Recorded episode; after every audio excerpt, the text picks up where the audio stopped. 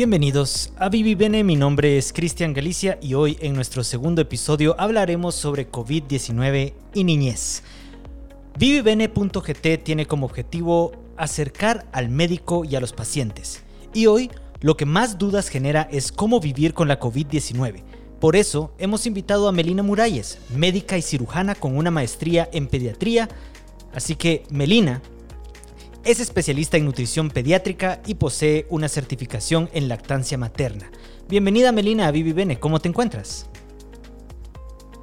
mucho gusto, muchas gracias por la invitación, pues muy contenta de compartir con ustedes realmente un tema que nos está abrumando mucho, ¿verdad? Y que ha hecho que cambie nuestra realidad del, de día a día ha hecho que tengamos pues una vida diferente y que vivamos en esta nueva normalidad y que tengamos que adaptarnos a cambios muy rápidamente, ¿verdad? Que tengamos que hacer cambios en nuestra vida que tal vez no teníamos previstos, se cancelaron muchas vacaciones, se cancelaron colegios y tal vez los que han sido los más sufridos, pienso yo, y los niños, ¿verdad? O sea, los niños han sido más afectados debido a que son los que se les ha restringido muchas cosas, ¿verdad? O sea, realmente nosotros como adultos lo hemos llevado de otra forma, pero ellos realmente han sido los héroes de este tiempo porque lo han llevado de una, lo han sobrellevado de una manera bastante bastante espectacular, pienso yo, o sea, realmente muy, muy, muy alentadora la forma en que los niños se están comportando y que lo han llevado. Muchas gracias, Melina. A nuestros oyentes queremos invitarles a escribir las preguntas que tengan sobre COVID-19 y niñez en nuestro Facebook las resolveremos más adelante. La primera pregunta que tengo, Melina, es ¿qué acciones concretas hiciste hoy para prevenir el COVID? Bueno, pues el día de hoy fue un día normal. Yo platicaba con Cristian antes de empezar que el día de hoy pues no había clínica debido a que era feriado, es feriado en Guatemala, ¿verdad? Sin embargo, pues siempre hay actividades, ¿verdad? En concreto hoy pues el uso de la mascarilla, el lavado de manos son de las actividades más importantes visité a un paciente en un hospital y es importante siempre, un recién nacido, entonces siempre es importante tomar las medidas eh, de prevención, ¿verdad? Ponerse la mascarilla es de las medidas más efectivas, usar una mascarilla adecuada y usarla de una forma adecuada y la careta que nosotros los médicos pues la utilizamos y realmente la recomiendo cuando las personas se acercan a lugares donde hay muchas personas, ¿verdad? Como los mercados, también es importante usar careta. Y mi acción del día de hoy fue usar mascarilla, lavarme las manos y cambiarme completamente al entrar a mi casa y ver a mis hijos, ¿verdad? De nuevo. Ok, bueno. Hay algunas preguntas que hemos preparado con antelación eh, en esta ocasión para abordar el tema de COVID-19 y niñez. Y la primera eh, pregunta que voy a hacerte, eh, Melina, es, ¿hay casos severos de COVID-19 reportados en niños? Ok, Realmente el COVID-19, ahorita los casos más severos se han visto reportados en adultos. En Guatemala sí han habido casos en niños, realmente ha sido muy baja la incidencia, gracias a Dios. Sin embargo, sí han habido desde recién nacidos con COVID que han tenido, pues no es una transmisión directa, sino que ha habido una transmisión post, eh, posparto, ¿verdad? O sea, una transmisión después de que han nacido, 36 horas ha sido el más pequeño. Sí hay algunos casos reportados, ningún caso severo, una tasa de letalidad mucho más baja que la de, las, que la de los adultos. Em, sí hemos visto casos severos de chiquitos con COVID, pero por otro tipo de asociado, ¿verdad? Una reacción inflamatoria severa que hacen algunos niños. Sin embargo, la incidencia es bastante más baja que en adultos. Realmente ahorita los más afectados eh, en los adultos de enfermedades graves, ¿verdad? De enfermedades serias. Ok, y ahora vamos con la gran pregunta que a todos, a todos los que tenemos hijos nos interesa mucho saber la opinión de alguien eh, con la experiencia como la tuya. Es, ¿crees entonces que deberían abrir ya los colegios? Ok, sí, es una pregunta que también yo soy mamá, ¿verdad? Aparte de ser pediatra profesional. Es complicado, Cristian, eh, poder dar una recomendación de un sí abran y un no, ¿verdad? Porque realmente uno entiende que también esto lleva repercusiones económicas, no solo en la salud. Sin embargo, eh, como todos sabemos, como padres, ¿verdad? Aparte de todo, yo en lo personal considero que no es prudente aperturar los colegios en estos momentos debido a que el contagio sería masivo, no en no solo entre los niños, sino que se daría mayor contagio para las personas con las que conviven estos chiquitos.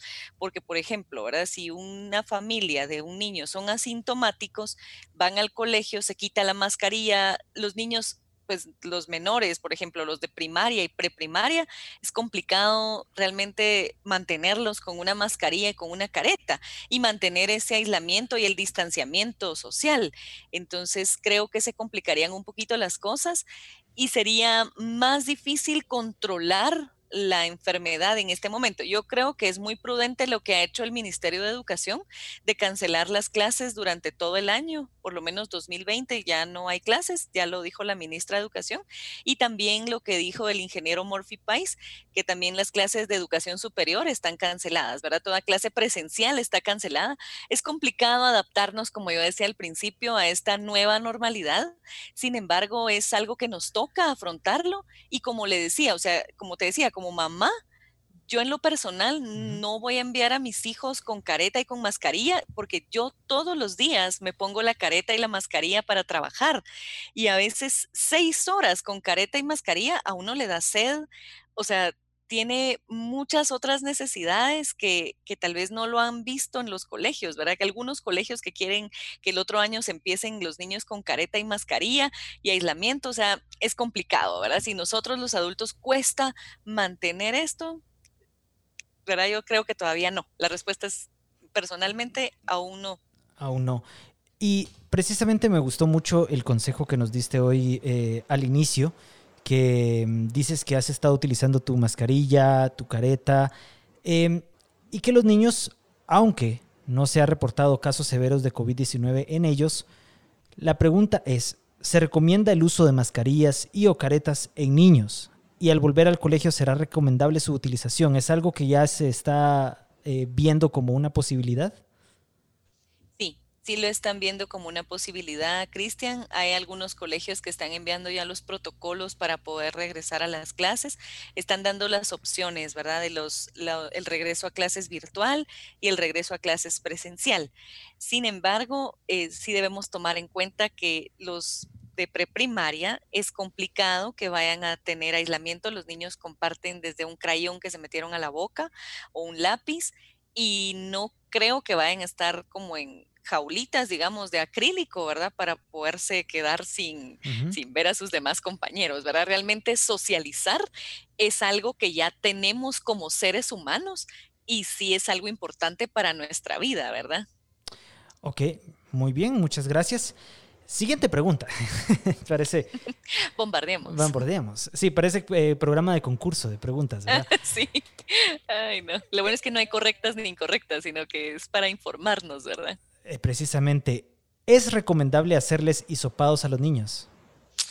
Ok, es una pregunta difícil, Cristian, porque al final los adultos somos los que transmitimos la enfermedad, ¿verdad? Entonces, yo pues te soy muy honesta, yo creo que lo primero es tener hisopados en los adultos y si esa familia está afectada, entonces se hisopa a los niños, ¿verdad? Los hisopados pues, es una prueba sencilla, sin embargo es un poquito dolorosa, molesta más que todo, pero sí se les puede hacer siempre y cuando haya un criterio de que la familia hay alguien positivo, ¿verdad?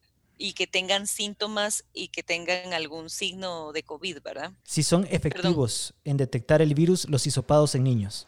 Sí, sí son efectivos siempre y cuando hay diferentes tipos de pruebas, ¿verdad, Cristian? O sea, siempre, es importante resaltar esto debido a que tenemos pruebas que son de PCR, que son que detectan como partes pequeñas del ARN del virus y pruebas de antígeno, que realmente es son menos efectivas, son mucho más rápidas y mucho más económicas. Pero el problema es que estas pruebas de antígeno tienen una sensibilidad muy baja y una especificidad un poquito alta.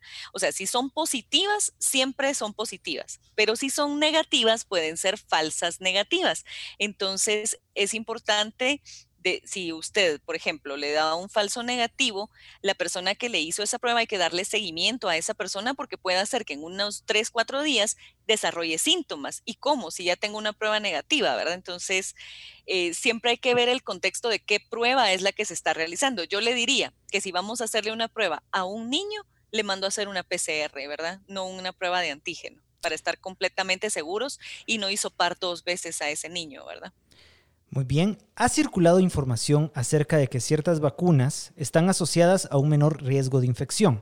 Las vacunas como la triple viral o la vacuna contra la tuberculosis, por ejemplo, protegen a los niños contra COVID-19 al fortalecer su sistema inmune. Sí, la prueba de las vacunas, perdón, estaba con SPR, la triple viral, y estaba la vacuna de BCG, que fueron dos estudios que salieron que si estaban recién vacunados había una disminución en la, en, en el chance de tener COVID. Sin embargo, no es algo que sea una evidencia tipo A, o sea, esto no se ha comprobado.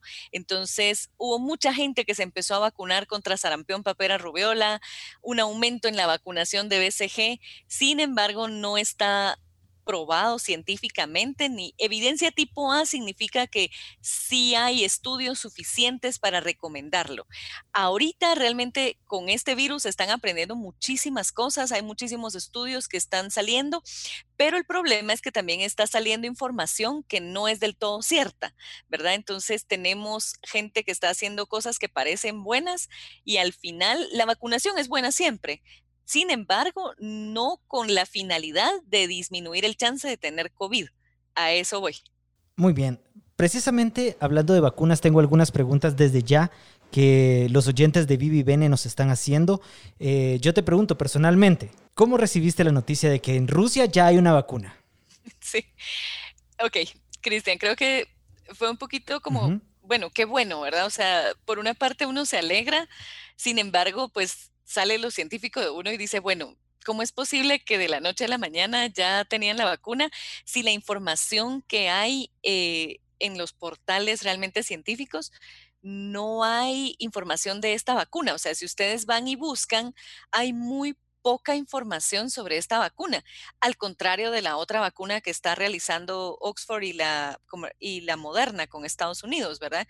que AstraZeneca va a realizar en México y Argentina. O sea, sí hay muchísima información de qué tipo de vacuna es, cómo se están haciendo los ensayos, cómo se están haciendo las pruebas. El protocolo se ha pues multiplicado, ¿verdad? Para ver, eh, la información sí está ahí. Entonces, pues realmente le da, a uno como una falsa sensación de tranquilidad. Eso es lo que nos da, ¿verdad? Una falsa sensación de que, de que pues estamos seguros de que ya tenemos vacuna y pues no sabemos si va a ser efectiva o no. Ahorita realmente ellos están diciendo que sí, pero no tenemos pruebas, ¿verdad? Entonces hay que, hay que ser muy científicos y realmente muy cautos en este tipo de situaciones, ¿verdad? Porque uno no va a exponer a las personas a algo que no está bien. En ese sentido, por ejemplo, Rodolfo Galicia pregunta, ¿es para niños y adultos la vacuna? ¿Cuánto tiempo tendría en efecto para el paciente que forme anticuerpos? Y yo quisiera agregar una pregunta que teníamos preparada en Vivi Bene, que dice, eh, si tienes conocimiento si se están haciendo ensayos clínicos en niños para probar las vacunas para COVID-19. Ok, Actualmente no se están haciendo las pruebas en niños. Primero debe salir las pruebas en adultos y después se empiezan los estudios en niños. Ahorita realmente los ensayos que se están realizando para las vacunas, ocho tipos de ocho diferentes estudios hay en vacunas. Una es la que va más avanzada, pero hay otros siete más y todos están en adultos. Y esos son los los más seguros, ¿verdad? O sea, los que sí están bien regulados. Entonces, ocho estudios, ocho tipos de vacunas son las que están ahorita estudiándose para que puedan ser aprobadas. Una que ya va en fase 3, ya está casi por realizarse, por terminarse, ¿verdad? Y está solo siendo probada en adultos. No se pueden hacer pruebas en niños debido a que se necesita otro tipo de protocolos para poder hacer pruebas en niños. Ahorita la vacuna, la vacuna vendría para adultos. Y para, contestándole a Rodolfo, mucho gusto también, gusto de saludarte, Rodolfo. Eh, la vacunación sería para adultos y todavía no sabemos eh, cuánto tiempo, en cuánto tiempo esa vacuna va a generar ya una respuesta de anticuerpos tipo IgM para que podamos tener una protección. No sabemos si va a ser una protección muy duradera, si va a ser una protección de solo un año, por ejemplo, como la vacuna de influenza, que no la tenemos que poner cada año, hay un cambio en la vacuna. Por ejemplo, nosotros sabemos legalmente cómo clasificar a un niño y a un adulto. Pero ¿cuándo podría considerarse ya un adulto o una persona? ¿A qué edad podría ya recibir una de estas vacunas que actualmente se están eh, desarrollando? Ok, yo creo que ahorita van a regular la, la, edad, digamos, para recibirla arriba por lo menos de los 18 años. Toda persona que ya sea legalmente, tenga, esté legalmente constituida en un país como un adulto, ¿verdad? Entonces, eh, por lo menos en Guatemala va a ser arriba de los 18 años y al principio creo que se va a recibir en todo el personal de salud y los adultos mayores, que son las personas que están más en riesgo y luego se sigue con todos los con toda la demás población, ¿verdad? Pero es como eh, preparando los grupos de mayor riesgo primero, vacunando a los grupos de mayor riesgo primero y luego se vacuna al resto de la población. Y cuando tengamos estudios en niños, yo espero que tal vez en unos dos años tengamos vacunas ya para niños, pero ahorita lo principal es vacunar adultos. Muy bien, el doctor José Carlos Monzón, quien nos acompañó la semana pasada en nuestro primer episodio de Vivi Bene, eh, nos escribió con la siguiente pregunta. ¿Qué opinas con respecto a la lactancia materna y COVID? Y más importante, ¿hay evidencia acerca de la exposición de anticuerpos contra SARS-CoV-2 vía lactancia materna? Ok. Yo personalmente recomiendo que sí se continúe la lactancia materna. No hay contraindicación para quitarle la lactancia materna, aunque la madre sea eh, positiva, ¿verdad? Pero el problema a veces es las condiciones eh, Cristian, las condiciones en las que vive la familia, porque pues sí tenemos que cuidar a ese lactante, no, no hay una transmisión vertical, no hay un paso de anticuerpos, digamos, de que la madre infecte de forma vertical al niño estando adentro, ¿verdad? Intraútero sino que la transmisión se ha visto que es después del nacimiento. Entonces, no hay contraindicación para la lactancia materna. Lo único es que hay que tener pues muchas precauciones y tomar ciertas medidas con la madre, explicarle ampliamente el uso de la mascarilla, el lavado de manos, porque principalmente el COVID se va a transmitir por medio de los aerosoles, las gotas y las manos contaminadas con las gotitas de saliva o con las secreciones nasales. Entonces sí habría que darle un plan educacional amplio acerca de esto. Aparte, la, el COVID tiene un periodo de transmisión, o sea, es transmisible durante 8 a 10 días que la persona está enferma. Entonces yo no le voy a quitar el beneficio, digamos, de la leche materna, que realmente es un regalo para los niños, eh, por 8 a 10 días que puede ser transmisible la enfermedad. Yo sé que tenemos que cuidar a nuestros neonatos, ¿verdad? Los menores de 28 días, pero sí es importante eh, dar un plan educacional adecuado para que podamos eh, tener la lactancia materna en estos, en estos bebés, ¿verdad? Lorena Flores Moscoso pregunta, he escuchado que los niños tienen alta carga viral pero síntomas más leves, que por lo mismo no es aconsejable interactuar con los abuelitos. ¿Qué podemos hacer si viven en casa? Ok. Siempre es importante que si tenemos una familia que es positiva, los niños pues no los podemos aislar, por ejemplo, si tienen menos de cinco años, no los voy a aislar solitos en una habitación, ¿verdad? O sea, realmente no se puede, o sea, sí necesitan de un adulto responsable que sea responsable de ellos. Si yo tengo adultos mayores que están en la casa y tengo niños que son positivos, debo aislarlos de los adultos mayores.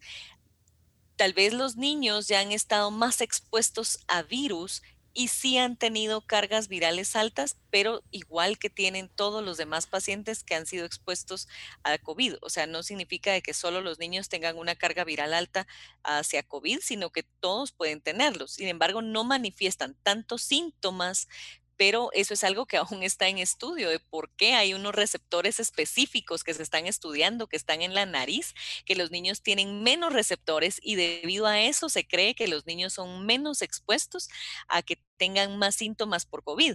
Sin embargo, algunos chiquitos han desarrollado síndromes multisistémicos inflamatorios severos tipo Kawasaki que eso es lo más severo que han desarrollado algunos pocos niños. Entonces yo le diría que lo que habría que hacer si tengo un niño positivo y un adulto mayor conviviendo en la misma casa, aislar al adulto mayor y tener un adulto responsable que cuide al otro, cuide al niño, ¿verdad? Y que tomen las medidas que el médico dicte para ese niño y que le consulten a su pediatra, ¿verdad? Porque a veces le consultan solo al internista, pero al infectólogo de adultos, pero no al pediatra. Eh, Lorena también nos preguntó, si los niños tienen asma, ¿es recomendable mantener sus tratamientos preventivos para paliar riesgos si se llegaran a contagiar? Sí, es muy importante, no solo en los niños con asma, sino en todos los chiquitos que tienen ya tratamientos anteriores, continuar sus tratamientos, ¿verdad? Sobre todo en los chiquitos que tienen problemas respiratorios. Eh, antes pensaban que los niños con asma tenían más riesgo y visto que no tienen tanto riesgo como los otros niños que no tienen asma. O sea, el riesgo se, se, equipara, o sea, puede ser el mismo de un niño con asma que un niño que no tenga, ¿verdad? Entonces, sí es recomendable que continúen con sus inhaladores, con sus medicamentos antialérgicos, no los debemos suspender.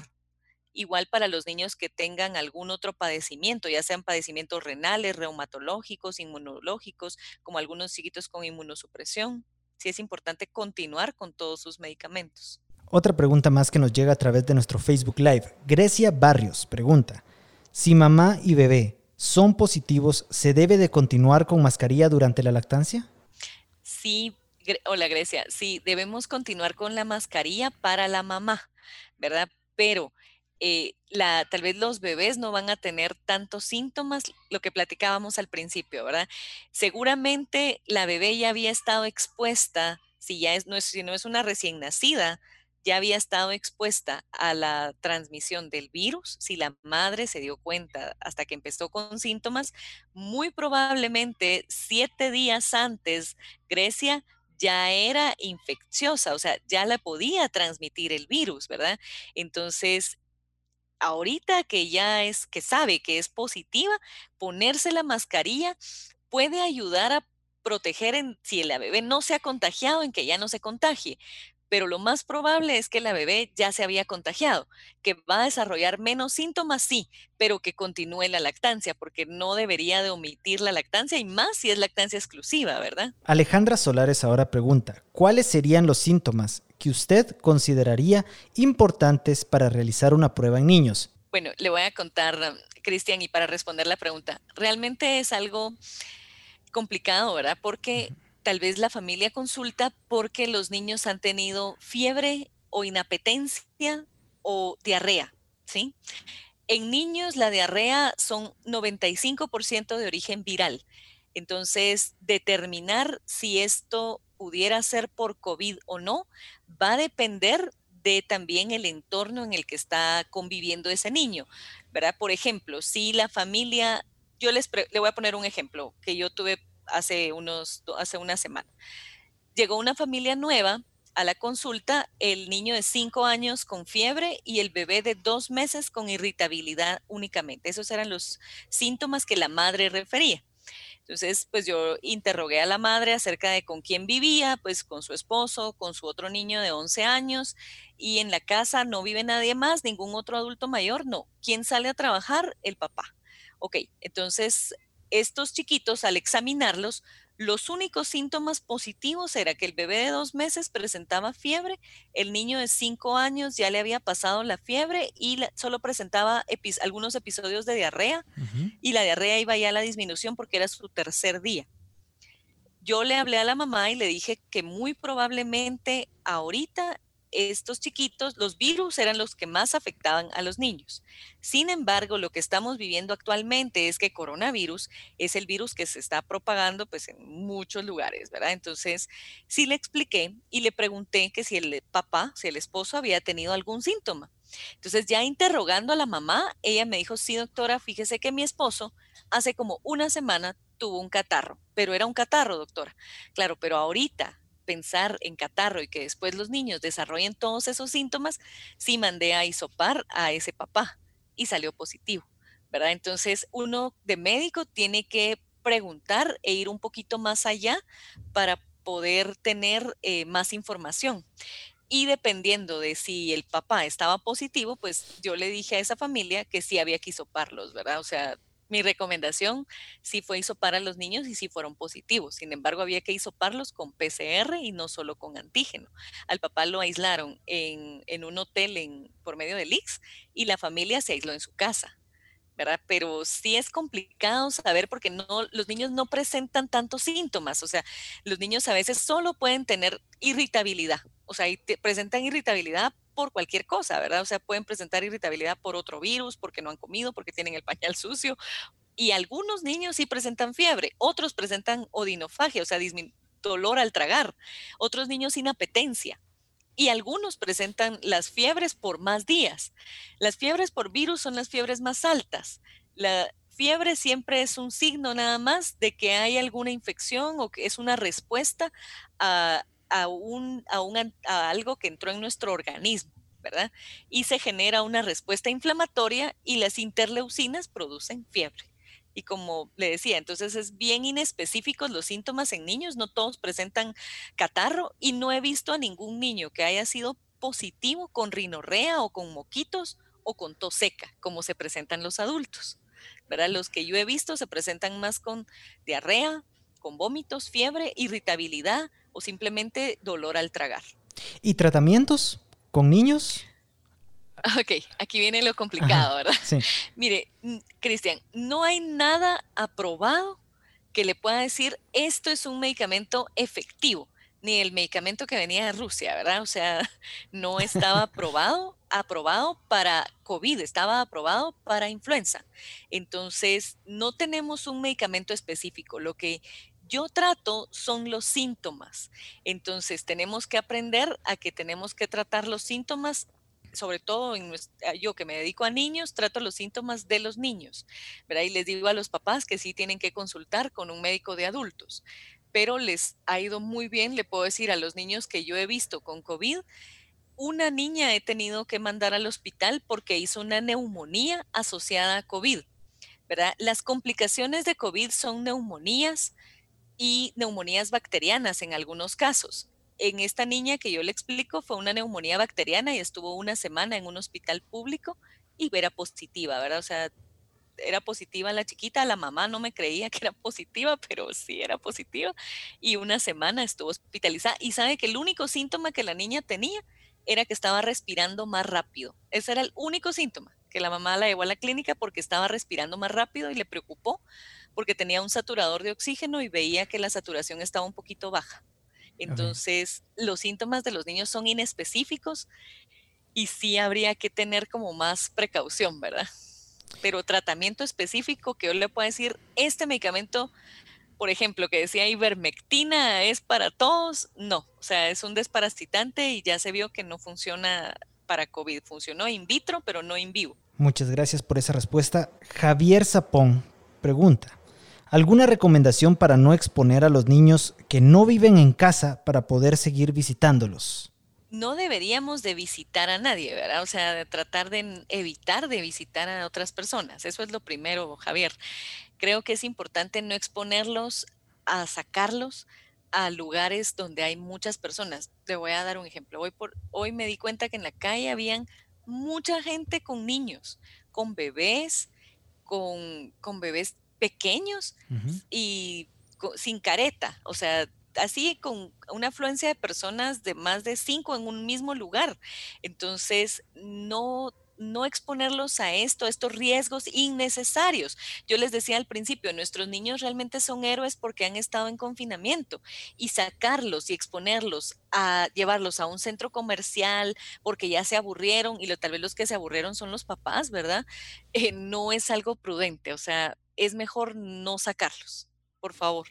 Alejandra Solares pregunta, ¿de qué forma recomendaría hablar con un niño de preescolar sobre COVID? Ok, sí hay formas que lo entienden muy bien. Eh, yo a mi hija es preescolar y se lo expliqué de una manera muy sencilla. El COVID es como un monstruito invisible que no podemos verlo, mi amor, y hay muchas personas que lo andan, puede estar en tu boca, en la nariz y se transmite por cuando hablamos y por eso usamos mascarilla. Entonces no podemos exponernos a, a más personas porque no sabemos quién lo tiene y quién no. Entonces ella sale a la ventana, por ejemplo, y ve y dice, allí va el COVID, ¿verdad?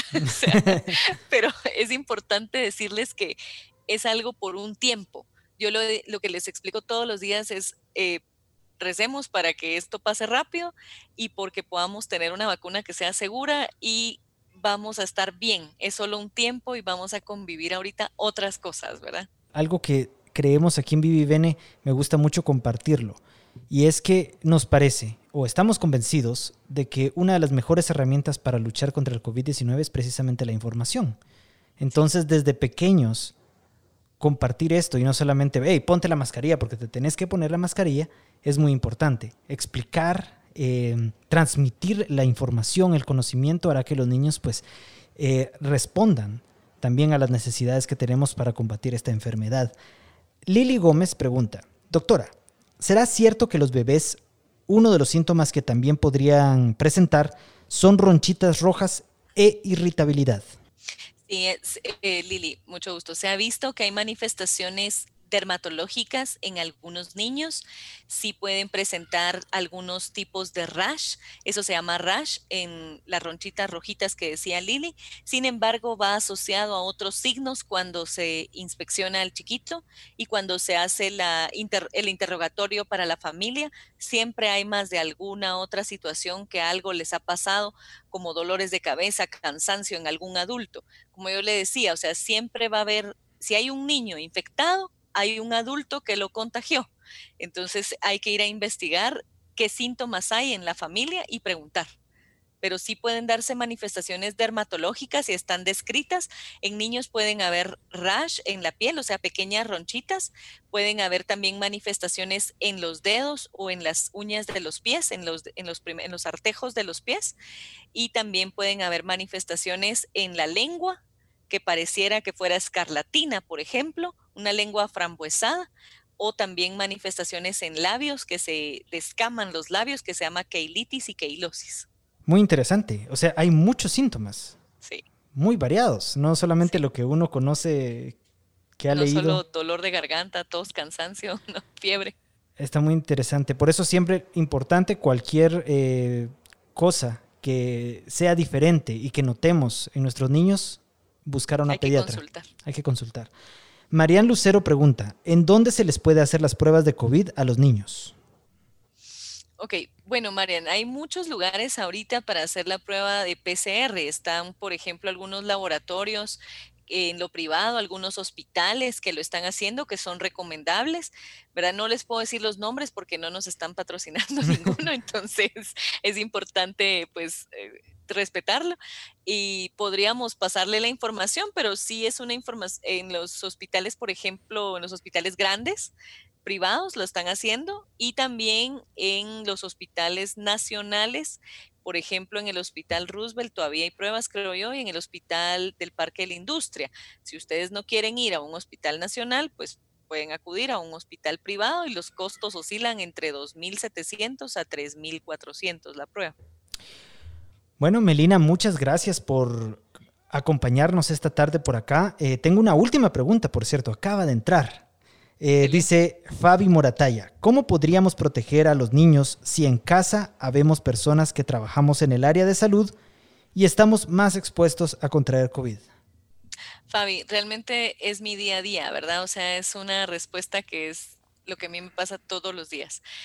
Yo trato de protegerme desde que me subo al carro, ¿verdad? Aparte de encomendarme al Señor y que la Virgen me proteja, pero eh, tratar de lavarse las manos constantemente, usar la mascarilla de forma adecuada, usar una careta cuando vamos a tener que ver pacientes, eh, tratar de usar eh, trajes que son adecuados, ¿verdad? Trajes antifluidos se llaman, no llevar su ropa de su casa, ¿verdad? O sea, ropa normal, sino que dejarla en casa y tratar de tener otra mudada siempre en el carro y tratar de lavarse las manos, desinfectar con alcohol y el alcohol cuando lo desinfectamos con alcohol, eh, por ejemplo, superficies, si debemos frotar para que se desinfecten, si no el alcohol se evapora y no se desinfectan.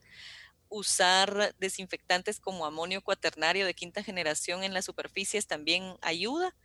Y eh, realmente, Fabi, eh, todos los que trabajamos en cuestiones de salud estamos expuestos todos los días Y claro que nos da miedo, pero al regresar a casa, pues tratar de dejar todas nuestras cosas que usamos en nuestros lugares de trabajo en el lugar de trabajo y tener otra mascarilla en el carro, otra careta en el carro, tratar de usar em, gorro para el pelo y lavarnos las manos antes de salir del trabajo, antes de entrar a la casa, quitarnos la ropa, depositarla en una bolsa aparte y que se lave con agua caliente.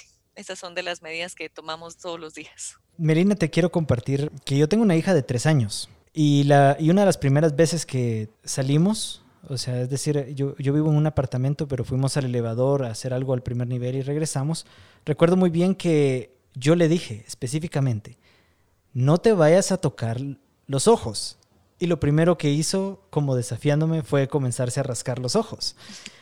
Y me da mucha risa porque esto va de la, de la, mano de la última pregunta que tengo acá, que Dacia Muralles eh, pregunta, dice, ¿se puede sacar a un niño de cuatro años a caminar con mascarilla? Y aquí es lo que me da un poquito de gracia o me recuerda a esta historia, sin tocar nada y manteniendo distancia de las demás personas, ya que se empiezan a manifestar conductas ansiosas ante el encierro.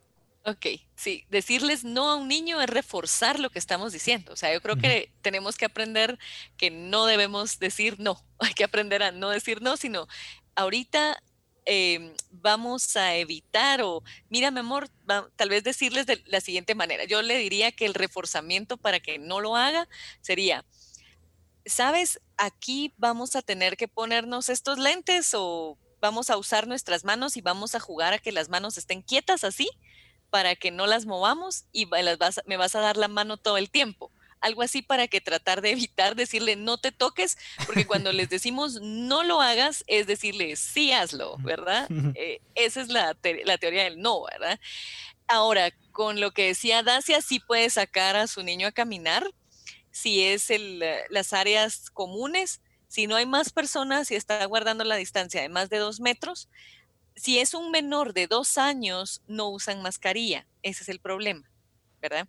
Si son mayores de dos años, puede usar mascarilla si hay más personas en, en un área cerrada y que no sea aire libre. Si es al aire libre, puede no usar mascarilla, pero sí con distanciamiento, ¿verdad? Con las demás personas. Ahora, si es un área cerrada, sí tendría que usar mascarilla si el niño es mayor de dos años. Como en todas las ocasiones que transmitimos este podcast, eh, pedimos a los invitados o invitadas que nos recomienden un tip para esta semana, algo que podamos nosotros hacer de forma inmediata para mejorar nuestra calidad de vida. Entonces, eh, el tip de la semana, Melina, a continuación, tienes el micrófono. Gracias. Yo creo que el tip del día de hoy tal vez sería eh, lavémonos las manos con agua y con jabón como ping-pong, por favor. Todos, lavémonos las manos. El alcohol en gel no va a suplir el lavado de manos con jabón. Gracias. Gracias por la invitación. No, a ti, Melina, muchas gracias. Y a quienes nos escuchan a través de Facebook Live, eh, puedes hacerte fan de Vivi Bene para recibir alertas sobre nuestro podcast que producimos todos los sábados a partir de las 5 de la tarde. Y si te perdiste algún episodio, puedes escucharlo nuevamente en nuestro Facebook o en las principales plataformas de podcast como Spotify, iTunes Music y Google Podcast. Entonces, nuevamente, gracias Melina por acompañarnos esta tarde. Em, un placer y, muchas gracias por la invitación. Esperamos tenerte nuevamente por acá. Será un gusto. Hasta luego, Cristian. Un placer. Tarde.